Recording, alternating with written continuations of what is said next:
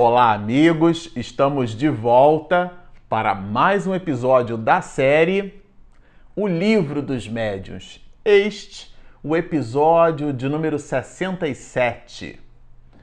Bom, para você que está nos acompanhando no canal, nós estamos estudando o capítulo 16 do Livro dos Médiuns. Allan Kardec colocou o título Médiuns Especiais mas de verdade, quando nós nos debruçamos nesse capítulo, nós vamos entender que o capítulo todo representa uma espécie de resumo das especificidades medianímicas, ao ponto do próprio mestre de Lyon chamar, é, na segunda parte deste mesmo capítulo, a partir dela, quadro sinótico. Ele apresenta então isso que ele vai chamar de quadro sinótico é, é, distribuído nas mais variadas especificidades. E pegando carona no raciocínio de Kardec, nós, é, utilizando-nos de um mapa mental, construímos uma espécie de um diagrama que se transformou num quadro,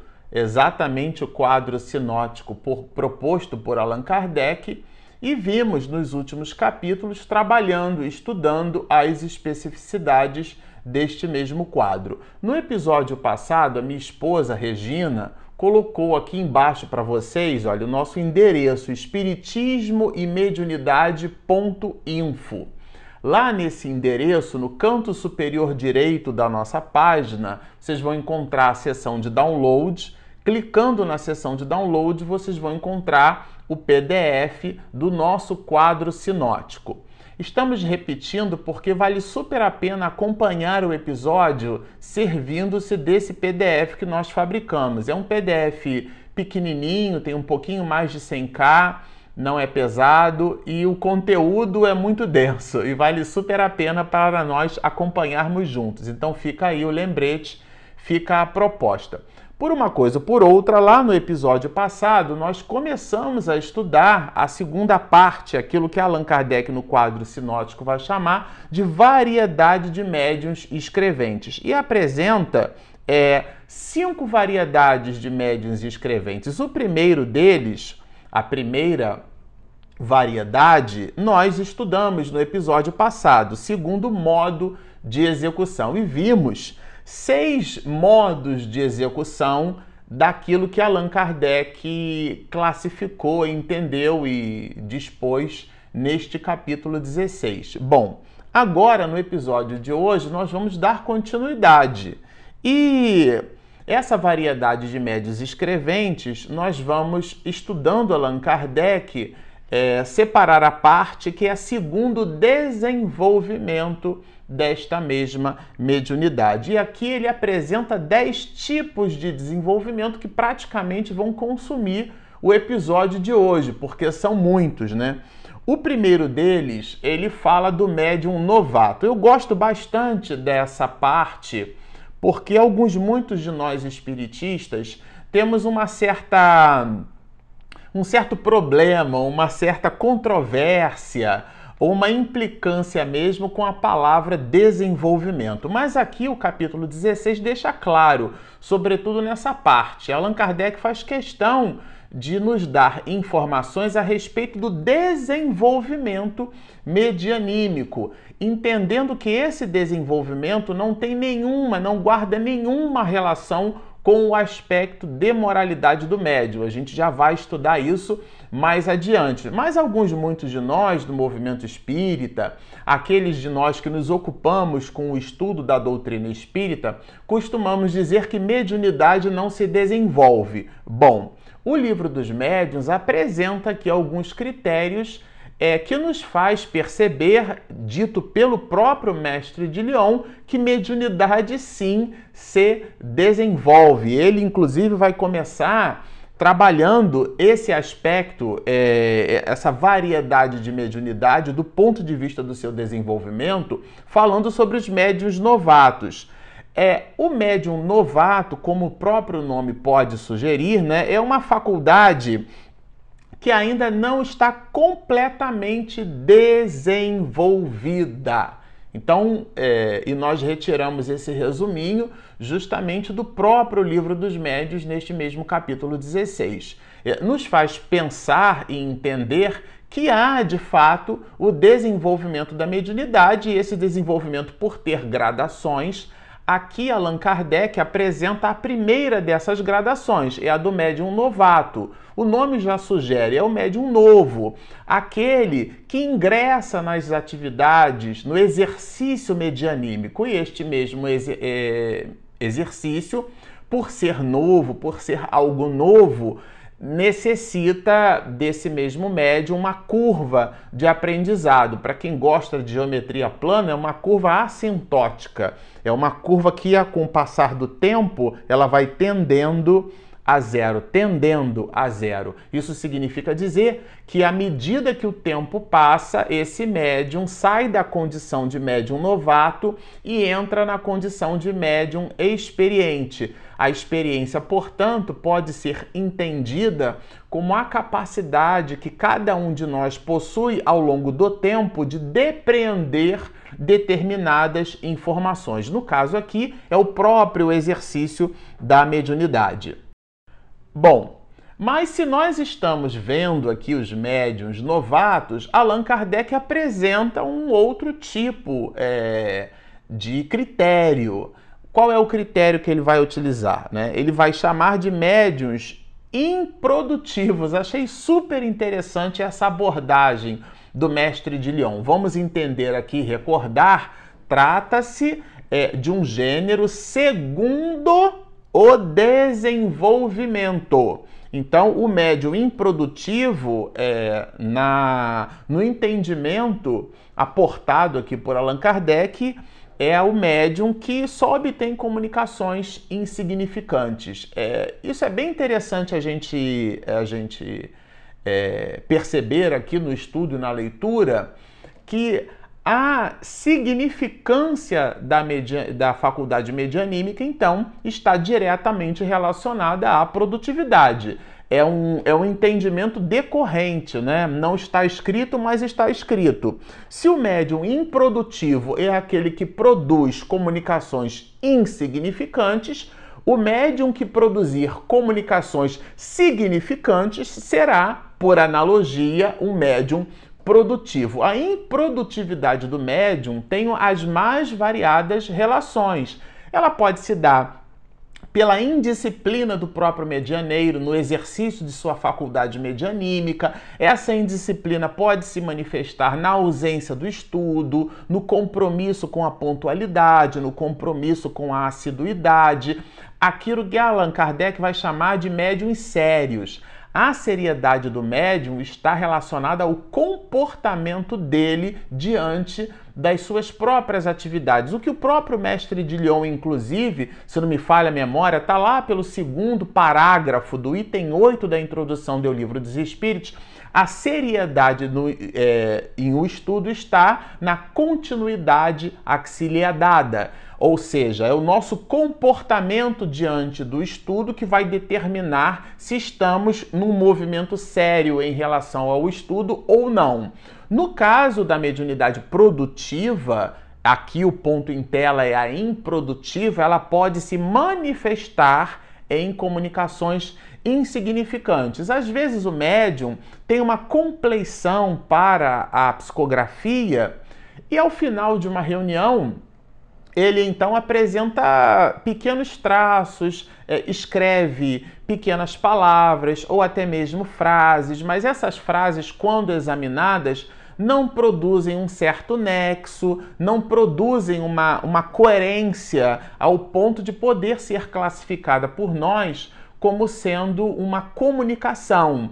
É, é essa comunicação que de fato pode ter acontecido ela manifesta-se na, na leitura como sendo uma certa. Ela se traduz né, numa certa entropia, uma falha na comunicação. Essa falha na comunicação, então, ela está classificada por Allan Kardec como fazendo parte de um conjunto de improdutividade. São os médiums que produzem comunicações insignificantes. Bom, se a gente lá no início tinha dúvida sobre a, a palavra desenvolvimento, né?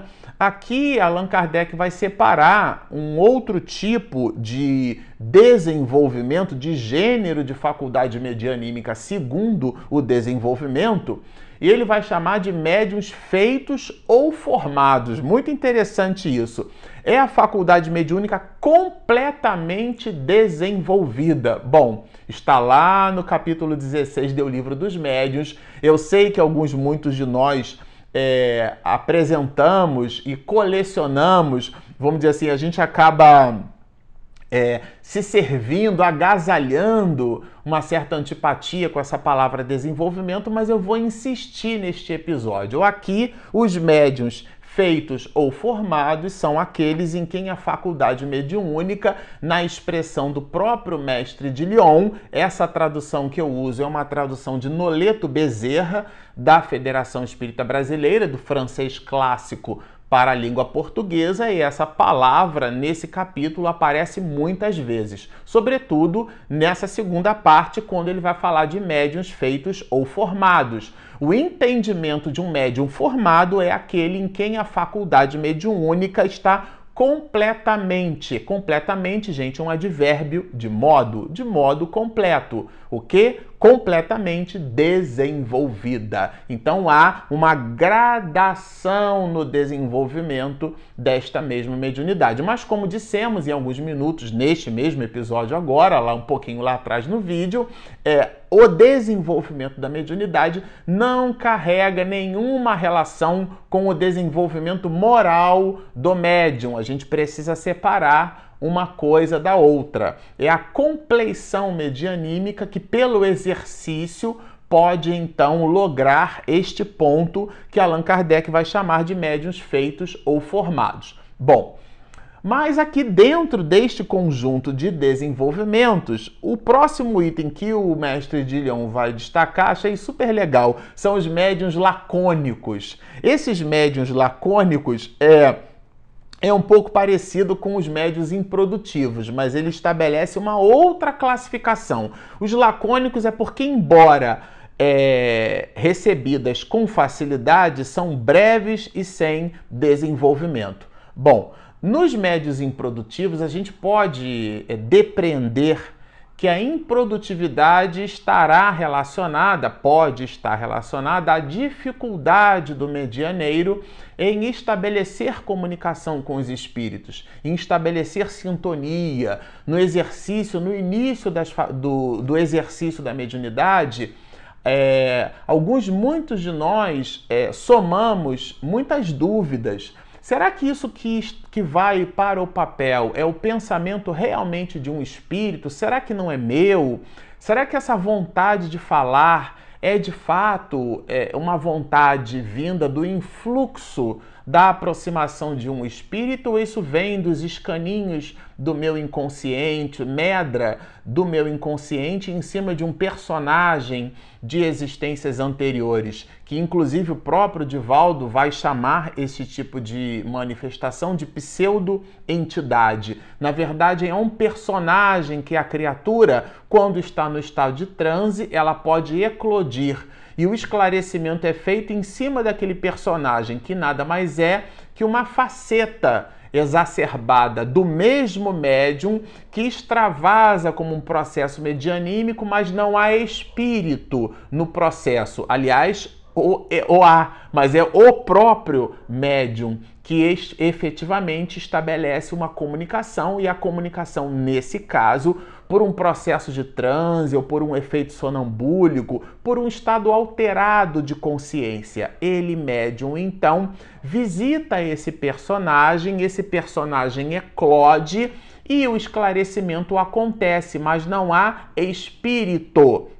O que há é o próprio médium manifestando-se, no caso da condição psicofônica, que o livro dos médiuns vai chamar de médium falante. Então fica realmente essa dúvida: será que sou eu? Será que é o, um espírito de fato? E aqui dos médiuns lacônicos, diferente dos improdutivos, Allan Kardec vai estabelecer um critério um pouco diferente. Ele vai nos dizer que, embora recebidas com facilidade, então o médium lacônico é aquele médium que, embora imprima nas suas comunicações um certo grau de improdutividade, como o do primeiro, neste caso, o médium lacônico é aquele que, ainda que tendo facilidade, ele vai imprimir estas comunicações sem um grande é, desenvolvimento e ainda possuem outras características, como por exemplo a brevidade da própria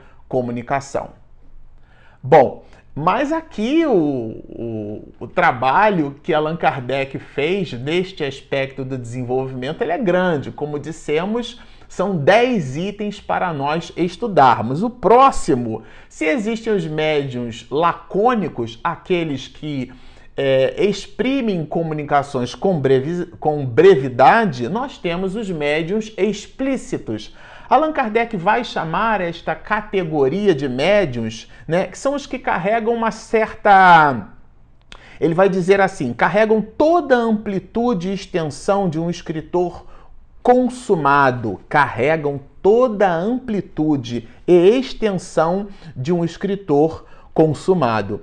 Vamos imaginar, por exemplo, que um médium tenha uma certa compleição, uma certa facilidade para permear comunicação de um escritor, como é o caso de Divaldo Pereira Franco, que muitos espíritos é, desfilaram, vamos dizer assim, pela pena augusta deste mesmo médium. Com, há um exemplo muito notório, é o de Victor Hugo, ou Victor Hugo, né, como a gente queira pronunciar. Mas temos também o próprio médium mineiro, o apóstolo da mediunidade, nada mais, nada menos, estamos falando de Chico Xavier.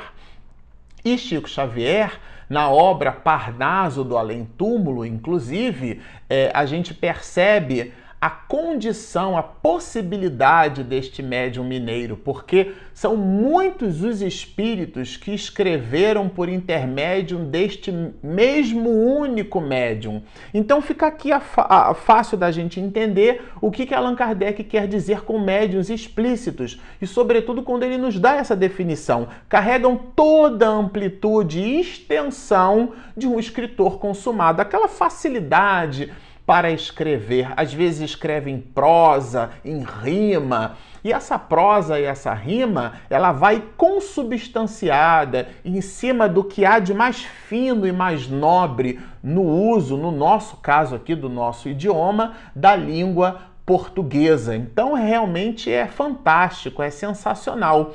E o médium, as mais das vezes, como estudamos aqui no episódio passado, pode ser um médium iletrado, isto é, alguém que não possua letras. É óbvio que, como estamos falando de mediunidade de efeitos intelectuais e toda a mediunidade de efeitos intelectuais e até mesmo a mediunidade de efeitos físicos, quando essa mediunidade, como meio é físico, mas manifesta um efeito intelectual, como por exemplo uma pancada que vai virando letras e essas letras formam palavras justapostas, palavras formam frases e frases todo um sentido, o resultado é intelectual. Por ser esse resultado, o efeito, este efeito e portanto este resultado de ordem intelectual, o médium sempre vai visitar o patrimônio intelectual é, vai ser visitado pelo patrimônio intelectual que o espírito busca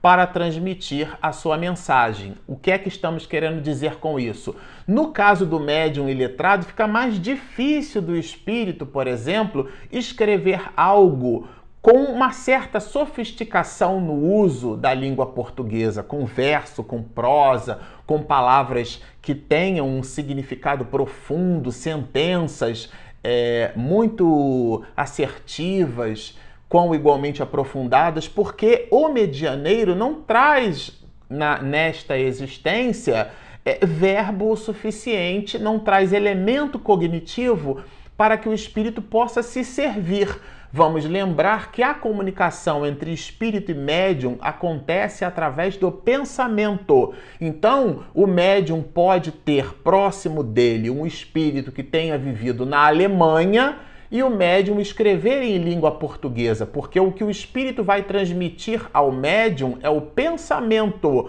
e a universalidade do pensamento permeada pelas faixas vibratórias do perispírito do espírito ao perispírito do médium, visita o campo nervoso do medianeiro, fechando sinapse cerebral. Essa sinapse cerebral, então, traduz-se na compleição medianímica que o médium então apresenta, através da psicografia, através da psicografia e nas mais variadas formas de comunicação. Estamos dizendo tudo isso porque o mecanismo complexo da faculdade medianímica vai sempre exigir o patrimônio intelectual do médium.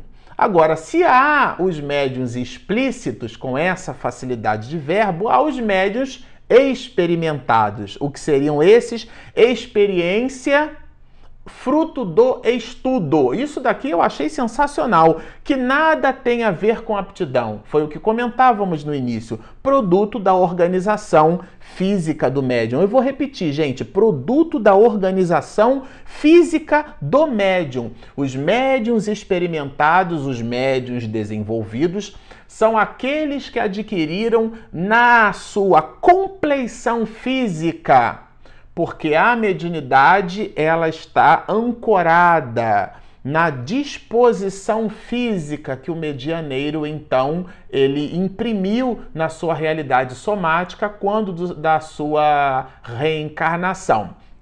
É um patrimônio da alma, mas manifesta-se num corpo, porque estamos encarnados. O médium experimentado, então, é aquele médium que possui a sua faculdade desenvolvida.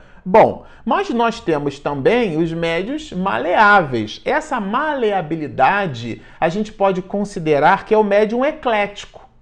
O que é um médium eclético? A faculdade se presta mais facilmente aos diversos gêneros de comunicação. Existem médiums, por exemplo, que são é, estão mais ligados à faculdade psicofônica, à, à, manifestação psicofônica, outros mais à psicografia. Existem médiums que já conseguem é, manifestar o pensamento de um espírito através da escrita, manifestar o pensamento de um espírito através da voz, que é o médium falante, chamado por nós de psicofônico. Existem aqueles outros que conseguem perceber, sentir os espíritos, essa sensibilidade, essa multiplicidade das manifestações medianímicas vai dar aquilo que Allan Kardec chamou de médios maleáveis, não se prendem a uma única forma de manifestação. Está escrito aqui como um método de desenvolvimento, nos sugerindo então este exercício. Podemos encontrar os médiums exclusivos. É aqui eu achei bem interessante falar sobre isso. Porque os médiums exclusivos são aqueles em que se manifesta de preferência um espírito em detrimento dos demais. Aqui, Allan Kardec citou isso: médios que recebem com habitualidade sempre o mesmo espírito, ou quando muito, no caso das reuniões medianímicas, que ao final abre-se espaço para um espírito amigo ou mesmo para o dirigente da reunião, para que ele possa se manifestar, e nesse caso é muito comum que essa manifestação aconteça sempre por um único e exclusivo médium. Bom, Aqui, lá no final da descrição desse item, Allan Kardec vai nos dizer que isso resulta sempre de falta de maleabilidade. Porque o médium maleável é aquele que sintoniza nas faixas superiores, fazendo o exercício em si mesmo, mas ao mesmo tempo consegue e logra êxito sintonizando nas faixas dos espíritos sofredores, qual seja no nosso próprio campo de atuação. Portanto, a maleabilidade deve ser algo conquistada pelo medianeiro, porque senão soa como um cacoete como alguém que busca simples e unicamente comunicar-se por um espírito nobre, por um espírito bom, por um espírito benfazejo. E isso, gente, pode se transformar num processo de fascinação. Bom, ah, e aqui ele vai falar dos, dos, dos médios de evocação, são os médios maleáveis, né, propensos mais facilmente à evocação. Vamos encontrá-los nas reuniões, por exemplo, é, classificadas como reuniões de desobsessão, porque a reunião evoca um determinado quadro, uma determinada circunstância, e o médium que de preferência deve não conhecer o cenário e a situação, ele consegue com facilidade receber aquela comunicação, consegue sintonizar com aquele grupo de espíritos. E por último, e não menos importante, os médios de ditados espontâneos, os que recebem espontaneamente espíritos que não foram evocados, espíritos que não foram chamados, possuem uma certa compleição para, assim como um rádio, através do dial, sintonizar nas mais variadas faixas de frequência. Bom, como vocês observam, trata-se de um material maravilhoso, mas nós vamos ficando por aqui. Se você está nos assistindo e ainda não assinou o nosso canal, por favor, assine-o aqui no YouTube. Espiritismo e Mediunidade. Minha esposa, quando postar o vídeo, se você clicar ali no sininho, vai receber o material fresquinho. E nós temos também o nosso app disponível gratuitamente na Google Play e na Apple Store. Está feito o convite. Baixem o nosso app, inscrevam-se no nosso canal, sigam-nos e muita paz.